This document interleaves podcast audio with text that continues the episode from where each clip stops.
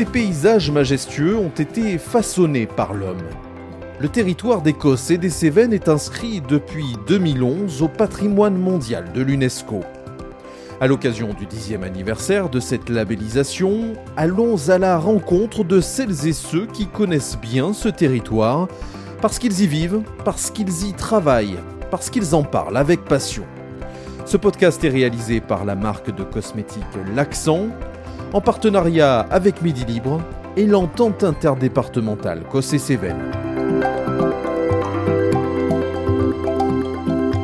Épisode 8 Gorges et rivières.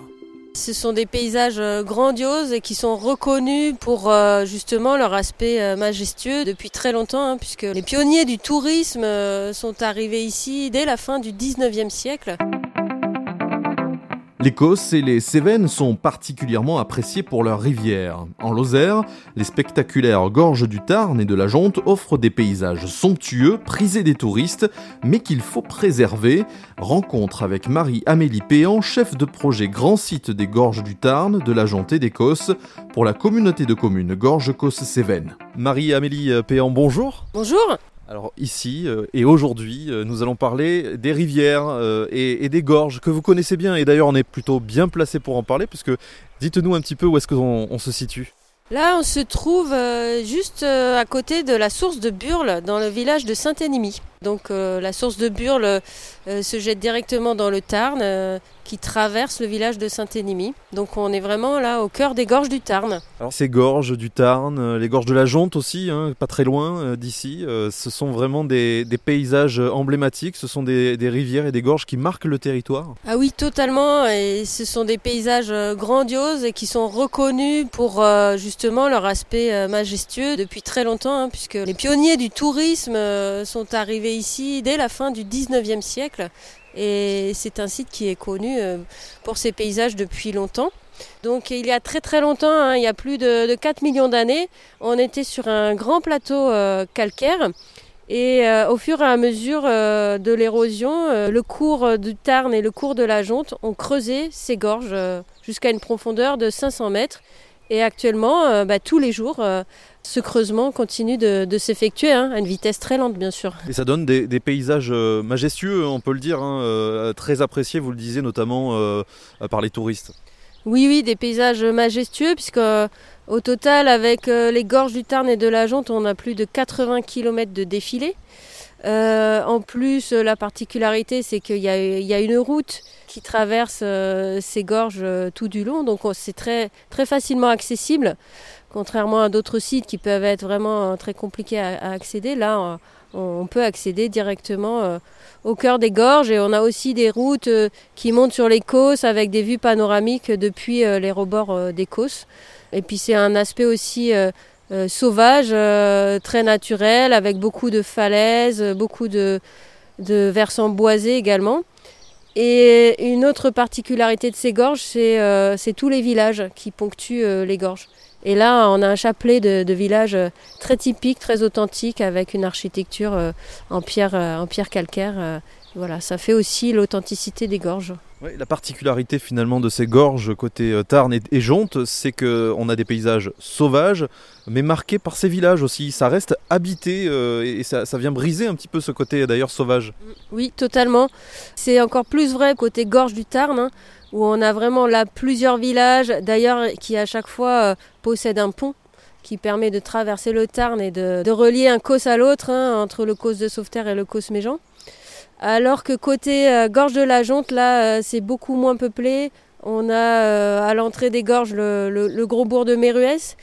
Et puis à la sortie, le Rosier, Peyrelot, là où on sort vraiment des gorges c'est là aussi où la jonte se jette dans le Tarn. Alors un milieu majestueux, privilégié, euh, qu'il faut protéger, c'est aussi votre démarche, votre rôle à vous ici? Oui, tout à fait. Moi, je suis en charge euh, du programme euh, Grand Site de France.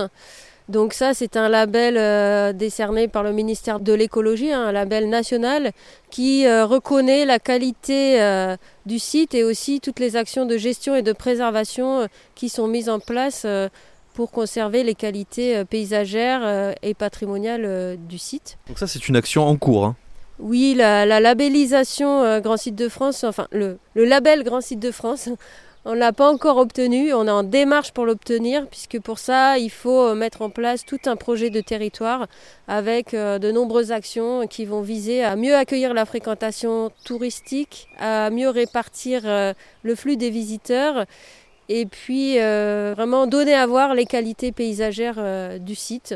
Donc ça, c'est un travail de longue haleine qui doit impliquer de, nombreux partenaires. Les habitants doivent être euh, aussi au cœur du projet, hein, puisqu'il s'agit aussi de préserver la qualité du cadre de vie des habitants et de voir comment, ben, quand la saison touristique bat son plein, comment tout ça va cohabiter. Alors on peut le dire, on, entre dans une saison euh, importante pour le territoire. Économiquement, on peut l'imaginer, euh, mais pour euh, ce territoire, pour ce bien, cette nature, est-ce que finalement c'est une bonne période? Je parle évidemment de la période estivale. Tout dépend un peu du, type de fréquentation qu'on va recevoir et surtout de, la quantité.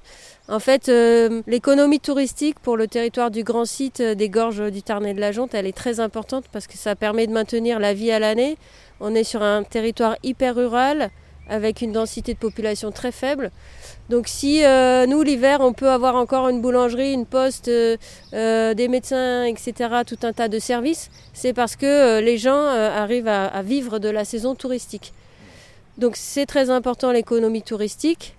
Mais ce qui peut poser problème en fait, c'est quand on reçoit une fréquentation très importante sur un temps limité. Ça par exemple, traditionnellement ça a lieu début août là c'est un peu la, cohue euh, sur les routes, euh, puis on peut avoir des, usages du site qui vont peut-être euh, nuire à l'eau de la rivière ou à la faune sauvage, aux, animaux.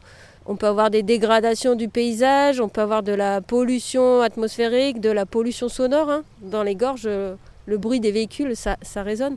Donc ça, ça va nuire à la qualité de découverte euh, du site. Donc qui dit gorge ici euh, dit rivière également, on est là pour en parler. Euh, la rivière, c'est principales caractéristiques de cette rivière Tarn ben, La rivière Tarn, elle, prend sa source sur le mont Lozère.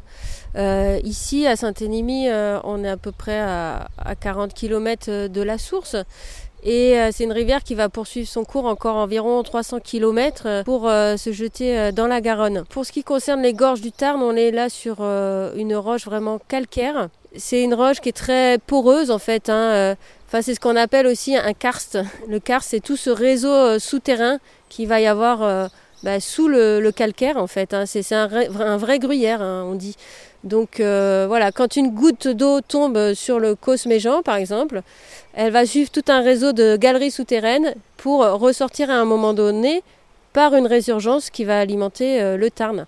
Et d'ailleurs, rien que dans les gorges du Tarn, on compte à peu près 150 euh, résurgences, donc des petites sources qui jaillissent et qui alimentent euh, le Tarn euh, tout au long de, la rivière.